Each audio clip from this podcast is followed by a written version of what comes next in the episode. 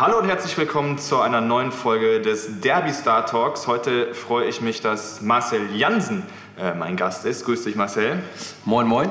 Ja, du bist ähm, fußballtechnisch in Deutschland gut rumgekommen. Erst am Niederrhein ähm, gewesen, bei Borussia Mönchengladbach, dann im Süden bei Bayern München und dann ähm, beim HSV. Was macht dein Leben denn jetzt aktuell so? Ja, ähm, es waren drei Traditionsvereine, was, was eine Besonderheit immer war. Natürlich ähm, immer viel Emotionen drin und, und, und, sehr schöne Zeiten, auch schwierige Zeiten gehabt und äh, hat mich sehr geprägt. Und äh, jetzt bin ich weiterhin in Hamburg äh, geblieben, also seit jetzt fast ja, zehn Jahren. Und ähm, ja, bin beruflich und mein Lebensmittelpunkt ist wie gesagt hier und beschäftige mich mit den Themen Sport, Lifestyle, Gesundheit von unserer Beteiligungsgesellschaft, wo wir verschiedenste Themen mit gegründet haben und die begleite ich jetzt aus Hamburg heraus und bin natürlich noch sehr aktiv im, im Verein auch. Auch ähm, Startup-mäßig äh, machst du was? Ähm, kannst du das mal erklären? Das ah, ist immer so ein weiter Begriff, Startup. Ne? Alles im Leben fängt irgendwo mal an äh, und muss dann mit viel Nachhaltigkeit und viel Power gelebt werden, dass äh, Unternehmen oder junge Unternehmen oder Startups, wie man so nennen will, auch eine Daseinsberechtigung haben.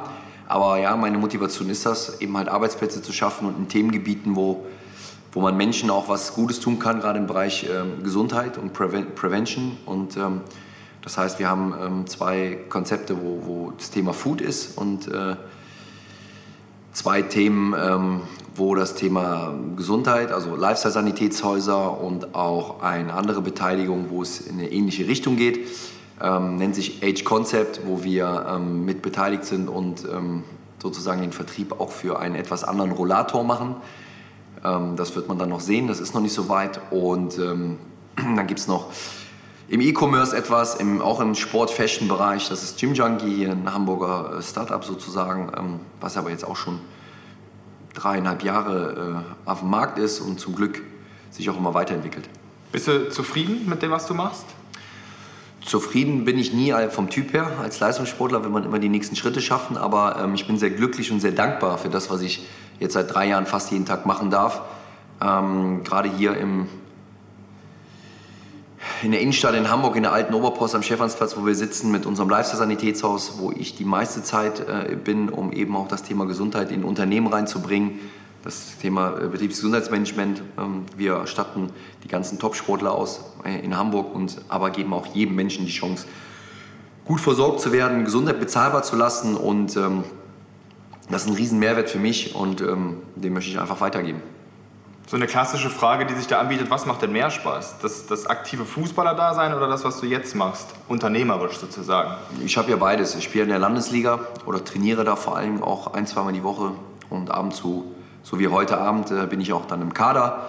Das heißt, äh, Fußball habe ich immer noch, ähm, natürlich eine andere Intensität, also deutlich weniger, nicht mal als Hauptberuf, wo man jeden Tag dann spielen muss, um dieses Level einfach zu haben, sondern jetzt dann als Hobby wieder und ähm, dafür ist dann jetzt das andere mein Beruf sozusagen und das ist für mich ganz gut so, weil jetzt habe ich mein Hobby endlich wieder zurück und ähm, das fühlt sich irgendwie auch gar nicht so schlecht an. Ja, das klingt auf jeden Fall gut, aber du bist, du bist ähm, schon noch mit dem Verein hier, also auch mit dem HSV sehr verwurzelt, nehme ich an, oder? Ja, äh, klar, also nach so einer langen Zeit, äh, sieben Jahre als Spieler, dann auch im Übergang nach den sieben Jahren auch weiter Stiftungsgesicht geblieben, dann angefragt worden für den, für den Beirat im Campus, wo es um den ganzen Nachwuchsbereich geht, dann sowieso schon sehr aktiv im, im EV, äh, auch schon als aktiver Spieler, als lebenslanges Mitglied und ähm, seit äh, Ende Februar, März ähm, diesen Jahres dann auch im Aufsichtsrat, gerade für den Schwerpunkt Sport, äh, in der Schnittstelle zu dem Sportvorstand oder zum Vorstand allgemein, aber zum Thema Sport. Und ähm, da unterstütze ich, ähm, soweit ich kann, ja. Jetzt ähm, ranken sich ja auch, die Frage bietet sich an dieser Stelle an, die Gerüchte, dass, ähm, dass du HSV-Präsident werden könntest. Ähm, wie ist deine Einschätzung? Sind das Gerüchte oder wie stehst du dazu? Also von mir gibt es zu dem Thema auch bewusst gar nicht äh, irgendwas Großes zu kommunizieren und nicht offiziell. Ähm, ich führe Gespräche, beschäftige mich mit dem, mit dem EV sowieso, also unabhängig jetzt von einer Kandidatur oder nicht, weil mir der Verein in Gänze am Herzen liegt und äh, da wird einiges geprüft. Aber ähm, dass das jetzt so klar ist und überhaupt ist, am Ende entscheiden dann erstmal Mitglieder und zweitens gibt es noch eine ganze Reihe an Vorstufen, ähm, bis der Beirat mal sagt, ähm, wie er dazu steht und bis ich noch meine nächsten Gespräche in den nächsten Wochen habe, um, um, um da mein Bild mal zusammenzubekommen, was gerade aktuell läuft und was gut und was, was nicht so gut ist. Und ähm, deshalb ist da eine Entscheidung überhaupt nicht gefallen.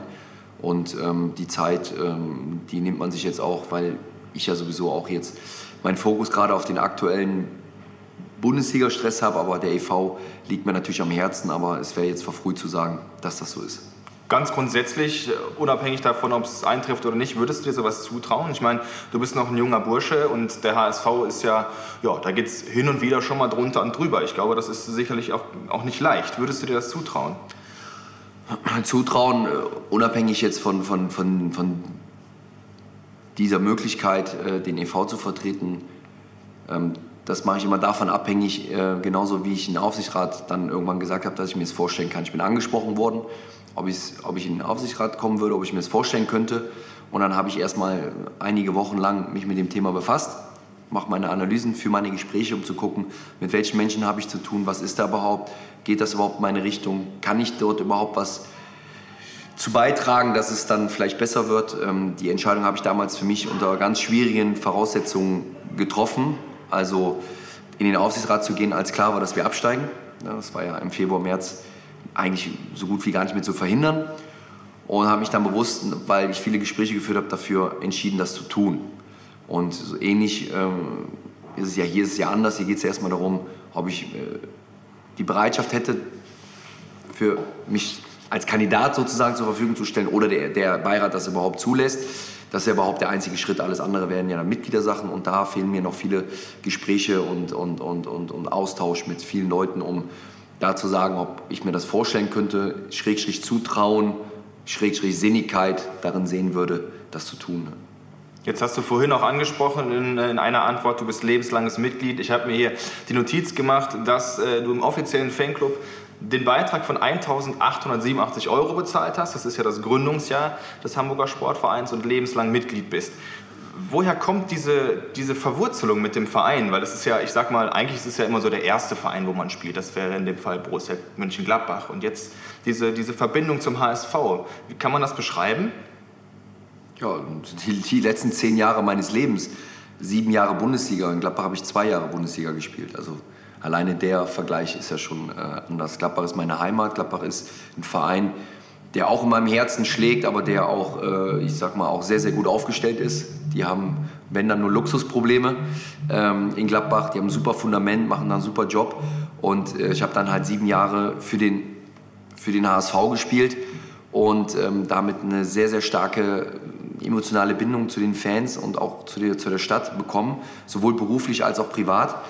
Und ähm, finde, sowas kann man halt auch nicht faken. Ne? Sowas kommt einfach. Ähm, und ich bin ein Mensch, der eigentlich immer sehr lange dann oder eigentlich immer nur bei einem Verein spielen wollen würde. Damals musste ich den Schritt gehen aus meinem Wohnzimmer, aus meinem Zuhause in Gladbach weg, ähm, weil einfach damals auch meine sportliche Entwicklung deutlich über dem lag, was der Verein gemacht hat. Ist jetzt ja zum Glück seit vielen Jahren ganz, ganz anders. Damals war es nicht so. Und ähm, dann hatte ich einen kurzen Abstecher bei Bayern München, auch eine sehr gute Zeit unter Ottmar Hitzfeld, sehr viele Spiele gemacht und bin dann aber zum HSV gekommen und das, was man da erlebt hat, gemeinsam mit den Fans, diese schwierigen Stunden und, und auch die erfolgreichen Stunden haben zusammengeschweißt und ähm, deshalb ähm, fühle ich mich da ganz, ganz eng dem Verein verbunden seit zehn Jahren. Ähm, und es fängt auch an, nicht nur mit dem, mit, dem, mit dem rein, man läuft ins Stadion ein, sondern es fängt damit an, dass ich als junger Mensch ja äh, mit dann 23 dann äh, kennengelernt habe, dass der HSV auch eine Stiftung hat oder jetzt ist eine Stiftung, damals war es gemeinnützig, aber jetzt ist auch eine Stiftung hat. Man hat Patenschaften übernommen in der Stadt. Man hat die Leute hier alle kennengelernt, man hat sie betreut. Das hat sich so viel in meiner entscheidenden Zeit aufgebaut. Und gerade die schwierigen Zeiten, dieses nicht absteigen, kriegen wir es hin und wann kommen wir endlich mal wieder nach vorne. Und ich bin jemand, der gerne mit anpackt. Und gerade wenn es nicht läuft, wenn es läuft, ist immer einfach. Ähm, und das hat irgendwie eine Verbundenheit, eine starke Verbundenheit äh, in mir ausgelöst und ähm, deshalb ist es hier sozusagen mein Zuhause und Gladbach meine Heimat. Also du sagtest ja so zwei Herzen äh, in einer Brust. Äh, man munkelt ja, dass du auch noch ein Gladbacher Kennzeichen hast. Ist das wirklich so oder?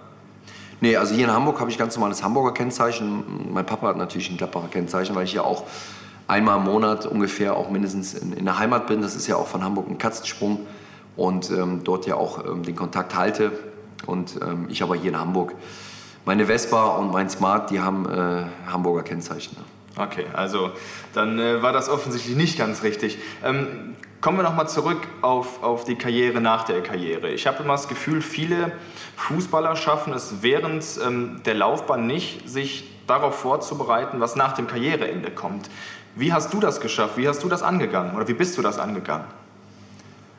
Ja, ich glaube, es ist ja nicht nur dann die Sportler selber, die es nicht schaffen, sondern das Umfeld, was auch zu wenig dafür tut, diesen Weg zu begleiten. Und das ist genau der Unterschied.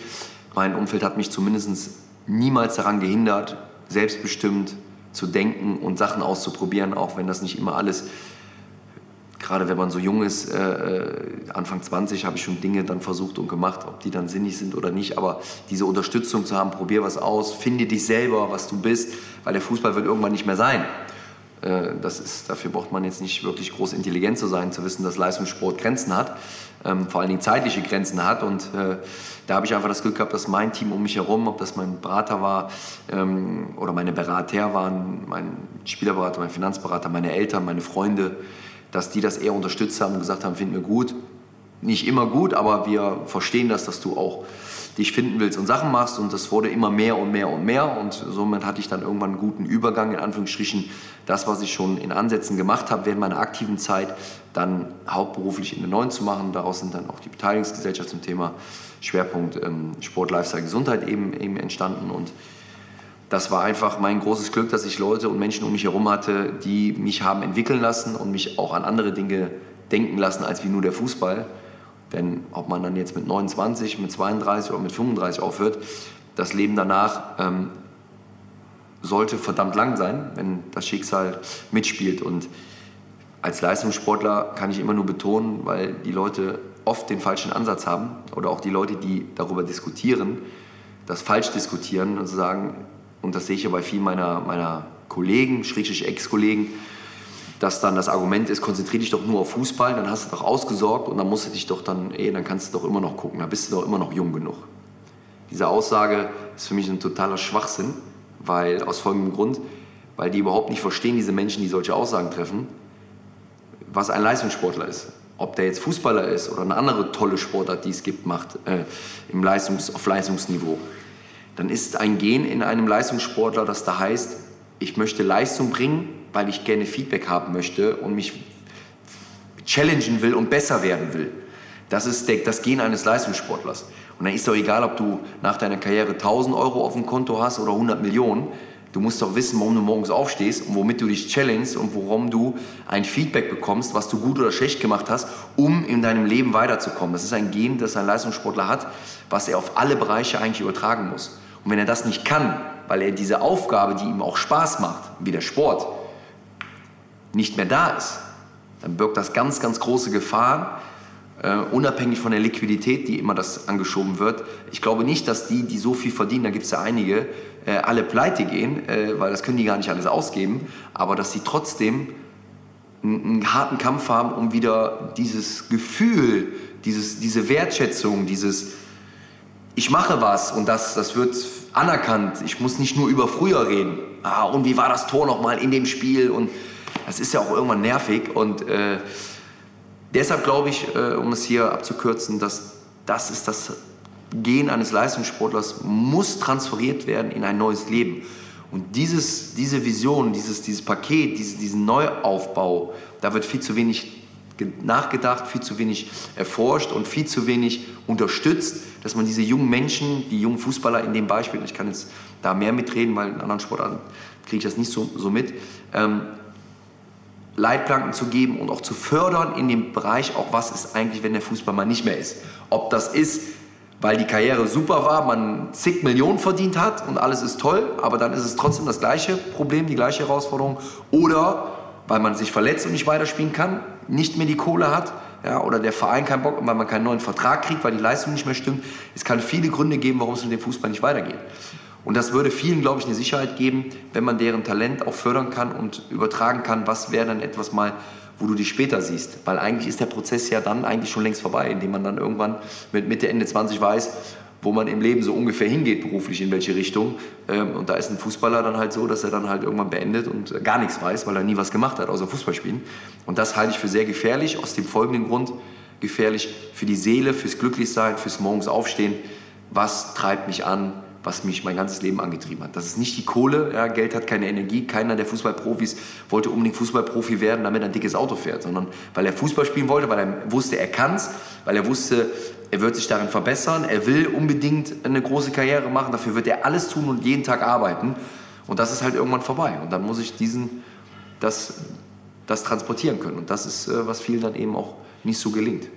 Das sind unfassbar ehrliche Worte und ich habe aber trotzdem das Gefühl, dass, dass du in dem Fall eine Ausnahme bist, weil sich viele eben nicht so viele Gedanken machen oder ähm, möglicherweise nicht so unterstützt werden. Wann kam denn für dich der Punkt, war das schon während deiner äh, Karriere als Fußballer der Punkt, wo du gesagt hast, eigentlich muss ich mich jetzt mal auf die Karriere danach vorbereiten? Gab es so einen, so einen Spot? Es gab zumindest ein, ein Erlebnis, wo es angefangen hat, wo ich dann angefangen habe, kleinere Sachen auszuprobieren. Das war waren verschiedene Schnittstellen, als ich gerade von ähm, Borussia Mönchengladbach zu Bayern München gegangen bin, dort einen vier- oder fünf Jahresvertrag bei Bayern unterschrieben habe, mich dann bei der Nationalmannschaft ähm, schwer verletzt habe, wobei die Verletzung nicht der Grund war, darüber nachzudenken, ähm, aber die Verletzung dazu beigetragen hatte, dass ich einfach erstmal ein paar Wochen Zeit hatte, weil ich gar nicht groß Reha machen konnte aufgrund der Verletzung. Und zum ersten Mal die letzten Jahre, das war Anfang 20, verarbeiten konnte mit der WM im eigenen Land, mit, meinem, mit meiner ganzen Reise von Ostgladbach aus der Jugend, dann Profi, dann Nationalspieler, jetzt bei Bayern, dann in München in dem Haus zu sitzen, in dem Büro, wo ich gar nicht wusste, warum ich da ein Büro hatte, aber da war eins drin, ja, in dem Büro zu sitzen, verletzt halt und da heißt in dem Sinne, ich kann jetzt mal nichts machen, du musst jetzt mal zur Ruhe kommen, du hast jetzt halt mal mindestens zwei Wochen, äh, zwei Wochen kaum Reha und da hat erstmal angefangen, alles zu verarbeiten, so was die letzten Jahre eigentlich so passiert ist. Das war ja Wahnsinn. Also von Amateurspieler bis zu WM im eigenen Land, das innerhalb von Rekordzeit. Ähm, und da bin ich halt runtergekommen und habe mir einfach dann die Frage gestellt, wer bin ich denn eigentlich, was will ich denn eigentlich? Ich habe jetzt hier einen Fünfjahresvertrag, das läuft alles, alles gut. Ähm, ist, finanziell sieht das gut aus. Ähm, ich werde auch wieder zurückkommen in, in, in zwei, drei Monaten, aber was, was würde ich eigentlich machen wollen, wenn es den Fußball nicht geben würde? Ich weiß nicht warum, ich habe mir diese Fragen einfach gestellt. Ich habe gedacht, was ist denn dann jetzt? Was, was ist denn, wenn ich jetzt nach Bayern sage, es geht nicht weiter oder ich habe keine Lust mehr oder ähm, ich kann ja nicht davon ausgehen, so wie es bei mir zum Glück war, dass ich dann fast zwölf Jahre lang Bundesligaspieler bin. Der Durchschnitts-Bundesligaspieler ist zwei, drei Jahre. Ähm, das wusste ich ja da noch nicht. Und habe mir einfach die Fragen gestellt. Und ich musste mir die auch aus einem anderen Grund noch stellen, nicht nur aufgrund der Verletzung der Zeit, die ich hatte, zum Verarbeiten und zu reflektieren, sondern ich musste mir das stellen, weil es ganz, ganz viele Vermarkter gab, die mich unbedingt vermarkten wollten, weil ich ja der Stammspieler in der Nationalmannschaft war, Linksverteidiger, der jetzt bei Bayern München auch noch ist. Ähm, und deshalb wollten ganz viele Leute natürlich irgendwo, was ja auch legitim ist, mit mir irgendwie was aufbauen und mich vermarkten für Marken. Und ich hatte das große Glück, dass mein Berater, der eine ganz, ganz hohe Kompetenz an, an, an Sport und, und, und Verträgen und Fußball hat. Aber er hat gesagt, hör mir auf mit Marketing, Vermarktung, da muss, kannst du mit jemand anders machen, das Thema äh, interessiert mich nicht. Überleg dir das, ich habe hier, rufen die ganze Zeit Leute an, treff dich mit denen. So, und ähm, dann habe ich mich mit denen getroffen und gemerkt, dass ich mich ja irgendwo denen verkaufen müsste. Also ich müsste meine Rechte abgeben, ne, meine Persönlichkeitsrechte. Das heißt, wenn ich eine eigene Idee hätte, müsste ich das erst bei meinem Vermarkter anfragen, ob ich es umsetzen dürfte, weil die natürlich dann alles bauen, so und dich platzieren dann bei Marken, äh, die es halt so gibt dann äh, in Deutschland oder auch darüber hinaus, um damit Geld zu verdienen. Und das kam für mich nicht in Frage, habe das dann abgeblockt und gesagt, gesagt, bevor ich das mache, investiere ich lieber eigenes Geld in Dinge, die nicht nur mit der Person Marcel Janssen als Fußballer zu tun haben, sondern die Dinge, die mich interessieren. Und so habe ich angefangen, kleinere Visionen zu haben und überlegt, wie komme ich von der Vision in die Umsetzung, dass das irgendwann mal zum Anfassen ist. Und dann habe ich kleinere Projekte gemacht, ähm, in verschiedensten Bereichen äh, mich gechallenged, auf die Nase gefallen, aber es hat mir einen Spaß gemacht zu sehen, ah, guck mal, mich interessieren andere Dinge. Ich kann auch was. Ich werde auch ernst genommen, wenn ich hier sowas mal mache. Vielleicht klar, weil ich auch der Sportler bin, aber am Ende musst du hier halt auch performen und Leistung bringen. Und habe dann das eine oder andere Projekt auch erfolgreich umgesetzt und das hat mir so Selbstvertrauen auf eine andere Art gegeben, mich zu finden. Und das habe ich dann einfach beibehalten, extrem ausgeweitet, so dass ich dann ähm, ja, mit 29 wusste, dass ich jetzt lieber in dieses neue Leben reingehe, als jetzt nochmal eine andere Raute zu küssen, wo ich keine Identifikation zu habe, äh, um nur der Kohle wegen jetzt nochmal drei, vier Jahre Fußball zu spielen. Aber das, das klingt ja so, oder es ist auf jeden Fall so, dass das alles von dir selber auskam. Hast du das Gefühl, dass, dass viele Vereine auch, die, die ähm, nicht nur junge Spieler, sondern auch Spieler, die aufs Karriereende zudriften, dass die Vereine die mal zur Seite nehmen müssen und sagen, kümmere dich mal ein bisschen um, um, um die Zeit nach deiner Karriere, wir haben hier vielleicht das für dich, wir können dich hier unterstützen. Muss da von den Vereinen auch mehr kommen oder ist das wirklich nur Eigeninitiative? Bei mir war es, warum, ich kann es auch nicht erklären, außer das, was ich gerade versucht habe, äh, in meine Gedankenwelt halt wiederzugeben zu dem Zeitpunkt. Ich, warum das so war, es war eine komplette Eigeninitiative, weil halt diese, ich musste ja Entscheidungen treffen, ne, lasse ich mich vermarkten und gebe damit auch noch meine ganzen Persönlichkeitsrechte ab damit ich dann noch mal ein paar bisschen Euros mehr verdiene. Und das wollte ich halt eben, wie gesagt, nicht. Ich habe dann lieber gegrillt mit meinen Eltern oder an Weihnachten mal ein paar Tage mit meinen Kumpels verbracht, anstatt jetzt noch irgendwo drei Tage irgendeinen Dreh zu machen. Und Vereine, meiner Meinung nach, machen schon richtig viel. Und ich sehe auch nicht die Verantwortung bei den Vereinen alleine. ein Verein, der muss sich um so viele Menschen kümmern ja, er hat Teammanager 1, 2, 3 und 5. Also Vereine machen in Deutschland richtig viel für ihre Spieler. Es ist ein Paradies. Ja, also bei dem, die Vereine, die ich kennengelernt habe und wo ich spielen durfte, kann ich nicht sagen, dass die zu wenig gemacht haben. Im Gegenteil, Vereine machen richtig viel. Wo viel zu wenig kommt und wo das Thema eigentlich platziert sein müsste, ist bei den ganzen Agenturen und Spielerberatern. Weil die sind viel noch enger am Spieler, weil sie halt auch im Privatleben mit dem eben äh, sprechen und hantieren und auch, sind auch verantwortlich für den Spieler. Warum bin ich denn Berater? Wenn ich nur um für einen Vertrag zu machen und damit er von A nach B wechselt, äh, da hat der Spieler nichts von. Ja, finanziell vielleicht, aber da gehört eigentlich viel mehr zu, um jemanden zu beraten. Und da sehe ich nicht die Verantwortung bei den Vereinen, sondern vielleicht nur ein Stück weit, ein bisschen, aber da machen Vereine auch schon viel, sondern sehe einfach da eine komplette Branche, die, die, die, die, die das kaum anbietet. Ähm, gibt vielleicht wenige, aber das müsste viel mehr werden, dass Spielerberater es entweder supporten und unterstützen, zwar nicht aus den eigenen Reihen, aber offen dafür sind, so wie bei mir, und sagen, probier das aus, mach das. Ähm, oder halt selber viel mehr äh, dieses Thema äh, äh Life-Management und Karriere nach der Karriere äh, äh, mit in, ihr, in, in, ihren Verantwortungsbereich auch nehmen, die Berater. Das seh, so sehe ich das, weil dafür ist er ja Berater des Spielers. Also du kannst dich eigentlich komplett glücklich schätzen, bei dir ist es optimal verlaufen. Absolut. Ich habe, und das sage ich auch immer, ähm, Menschen sagen, ah, das fühlt sich so bodenständig an, wie du bist und so und so. Ich sage, ich habe erstmal nicht viel dafür getan ähm, und bin auch nicht so toll, sondern ich habe einfach Glück gehabt, dass ich Eltern hatte, die mir das tagtäglich vorgelebt haben, was Arbeiten heißt, was Bodenständigkeit heißt, was nicht Neiden heißt, wo man selber nicht viel hatte. Ja, ähm, meine Mama hat bei, bei, bei Aldi gearbeitet, im Lager äh, halbtags von 5 Uhr morgens an. Mein Papa bei Kaisers Tengelmann äh, ist auch um 5 Uhr morgens bis nachmittags da gewesen, hat den Sohn dann noch zum Training gefahren, immer ohne Meckern. Wenn andere Leute was Schönes hatten, haben die sich gefreut, nicht gesagt, warum haben wir das nicht? Ja, haben immer sich an die eigene Nase gefasst, haben die Ärmel hochgekrempelt, haben richtig geschuftet und ähm, das habe ich halt vorgelebt bekommen, genauso wie von meinen Freunden und meinem Berater, meinem Finanzberater, die alle sehr sozialkompetent waren und trotzdem sehr selbstbewusst, aber sehr straight waren. Und ich hatte immer schon das Gefühl, auch als wir in 60 Quadratmeter gewohnt haben äh, und mein Zimmer bei 6, 7 Quadratmeter war, ich hatte schon immer das Gefühl, dass ich reich bin. Und diesen Vorteil, den hatte ich einfach, weil ich nicht schlimme Schicksalsereignisse im jungen Alter, wo du dein Wesen festigst, als Kind, als Jugendlicher, in der Kindheit, in der Pubertät musste ich zum Glück keine unmenschlichen Dinge verarbeiten, was viele leider müssen. Ähm, und da habe ich einen riesen Respekt vor, dass ich das nicht musste und bin dankbar dafür. Somit konnte ich auch meinen Weg ein bisschen so, so gehen, wie ich ihn gegangen bin, ähm, weil ich da ein Umfeld hatte, was nicht selbstverständlich ist.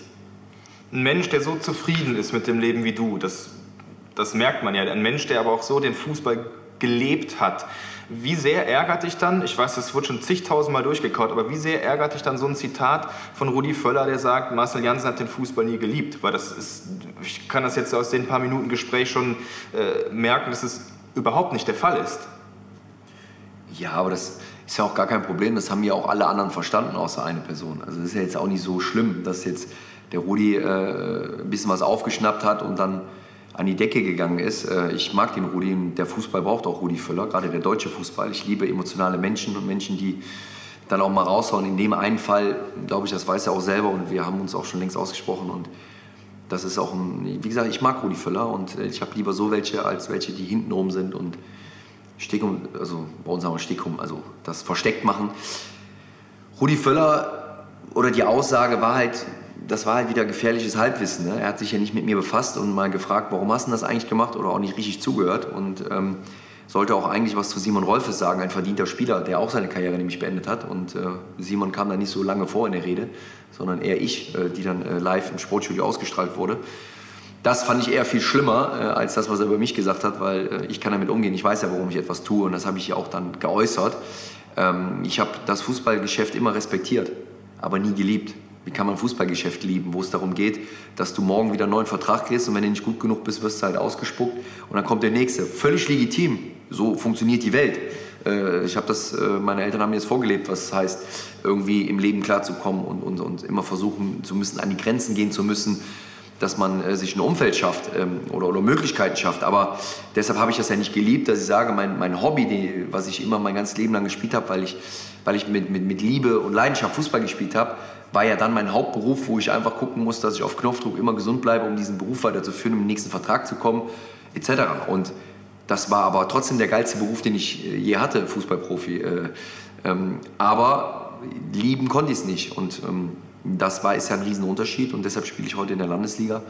Ähm, und das ist dann halt mein Hobby und das macht mir Spaß und würde aber die Zeit nie missen. Hatte zwölf sensationell geile Jahre, in guten wie in schlechten und habe dem Fußball und dem Fußballgeschäft bin ich ja sehr, sehr dankbar und habe ja auch vieles zu sagen. Ich verurteile das nicht, aber ich, es wäre heuchlerisch, wenn ich sagen würde, ich würde das lieben, weil ich habe ja auch ein paar andere Dinge gesehen, weg von mir, ja, bei Ex-Kollegen oder auch bei meinen Ex-Kollegen im Umfeld und was da alles so passiert und das bringt das Geschäft halt auch mit. Das hat halt auch viele, viele nicht so schöne Seiten und äh, das kann ich nicht lieben. Lieben kann ich den Sport, aber nicht das Geschäft. Aber in der Landesliga spielen ist ja auch schön. Das ist für mich noch so dieser ehrliche, ehrliche Fußball. Ja, der ist in der Bundesliga auch ehrlich. Der ist überall ehrlich. Das ist alles dieses äh, Interpretieren und nicht mehr zusammenfinden. Das hat viele Gründe von, von, von Sportler sein oder Fußballer sein und Fan sein. Ähm, das, das, das ist schade, weil man da ein bisschen aneinander vorbei kommuniziert. Weil es aber auch die Sensibilität nicht gibt von den großen Verbänden, äh, wie man das steuert und wie man da vernünftig miteinander umgeht, wie man es auch kommuniziert. Ähm, das, ist, das ist eine große Gefahr. Ähm, und, aber in der Landesliga machen wir uns nichts vor. Ja, ich, seh, ich weiß, was du meinst. Äh, und ich bin genauso. Ich bin ein Fußballromantiker. Ja, und das ist auch gut so. Ich liebe Fußball und, und, und deshalb ja, dann bei Flutlicht freitagsabends äh, äh, auf einem harten Kunstrasen bei minus drei Grad, das ist geil. Ja? Das, ist schon, das ist schon gut, das ist gar keine Frage. Aber ähm, ich möchte diese Situation jetzt auch nicht aus und sagen, ah, guck mal, da ist alles geil und da oben ist alles scheiße. Das wäre falsch, weil auch in der Landesliga wechseln Spieler, weil sie 50 Euro mehr kriegen bei, bei dem Nachbarverein, wo ich mir denke, ey, warum spielst du denn hier? Spielst du nicht wegen scheiß 50 Euro, sondern weil das hier dein Verein ist. Und deshalb habe ich auch für den HSV gespielt, weil ich für den HSV spielen will. Und ähm, wenn die jetzt in der Bezirksliga oder in der Kreisliga spielen würden, würde ich halt in der Kreisliga spielen. Ja? Äh, wenn sie in der Oberliga spielen, würde ich halt in der Oberliga spielen, solange es halt geht, die Knochen mitmachen. Aber es ist unten nicht immer unbedingt alles besser als oben. Das stimmt nicht, ähm, weil wie gesagt, da Leute wegen, wegen Kleinstbeträgen am Ende den Verein wechseln oder das zu ernst nehmen im, im, im, im, im Landesliga oder im, im unteren klassischen Kreisliganiveau dann äh, Eitelkeit mit reinzubringen und die eigene Person über der Mannschaft auch zu stellen und dann zu sagen, ah, Wechselschalt, ich spiele ja hier nie. Und es geht gar nicht mehr darum zu trainieren, zu kicken, ja, und da geht es mir drum und äh, vielen anderen auch noch zum Glück. Und äh, da ist der Amateursport an sich dann doch schon eine große Freude und eine große, äh, fühle ich eine große Dankbarkeit, das noch machen zu dürfen und dass meine Knochen da so einigermaßen noch mitmachen, trotz vieler OPs und Einschränkungen. Aber macht schon Spaß. Dann hoffen wir, dass die Knochen halten. Wir haben jetzt gesprochen über deine Karriere als Fußballer. Wir haben geredet über den Status quo, wie es bei dir aktuell ist. Welche Ziele hast du denn noch für dein Leben, mittelfristig, langfristig? Die Ziele sind un ungefähr, die, die sind zwar in Nuancen nachher anders klar, weil es passiert ja auch viel, das muss man verarbeiten, da muss man halt sich wieder neu ausrichten in, in, in dem einen oder anderen, in der Aktivität, im Beruf, aber meine Ziele sind eigentlich die gleichen oder dieselben, wie als, als ich dann eben mit 29 aufgehört habe. Ich habe dann, musste mir ja schon, das war ja jetzt keine einfache Entscheidung, äh, warum ich es mache. Und warum ich es gemacht habe, ist, dass ich meine Energie, meine, meine Leidenschaft, ja, mein Umfeld, was mir es ermöglicht hat, andere Wege gehen zu können und auch andere Dinge auch sehen zu können, die für mich privilegiert waren als Nationalspieler Bundesliga in der Versorgung, Gesundheit, Ernährung etc. Diese Dinge mit der Welt zu teilen, Anlaufstellen zu bauen, Arbeitsplätze zu schaffen und mit diesen Projekten ähm, Menschen zu erreichen, die eben auch gerne das Angebot hätten wie das Angebot eines, eines Topsportlers. Und das ist möglich bei uns und das haben wir zum Teil schon. Und da möchte ich natürlich weiter dran bleiben, dass wir weitere Arbeitsplätze schaffen, dass das hoffentlich sich stabilisiert. Und äh, das ist meine, mein großes Ziel und Vision, dass das so bleibt und dass das eher mehr wird. Und dafür kämpfe ich jeden Tag mit meinen Teams sozusagen. Ja, und das hast du auch so oft gesagt, äh, dass du, dass du Leuten helfen willst, Leute weiterbringen willst. Und bei uns ist es so, dass äh, jeder Talkgast am Ende zehn Derbys-Tabelle zur Verfügung gestellt bekommt und die an Einrichtungen oder Institutionen seiner Wahl spenden darf. Marcel, an äh, wen gehen deine Bälle? Also ich würde die Bälle selbstverständlich an den Hamburger Weg geben, an unsere Stiftung, da unsere Stiftung ähm, den Schwerpunkt Kinder und Jugendliche hat und ich weiß, dass die zehn Bälle dann auch so gut verteilt werden, dass man da auch viele Kinder mit glücklich machen kann, auch hier in Hamburg. Und deshalb geht es an den äh, Hamburger Weg. Vielen Dank dafür. Ja, sehr gerne. Schöne Sache. Das war's äh, mit der Derby Star Talk Folge mit Marcel Jansen. Es freut mich, dass ihr dabei wart. Bleibt am Ball. Euer Tobi.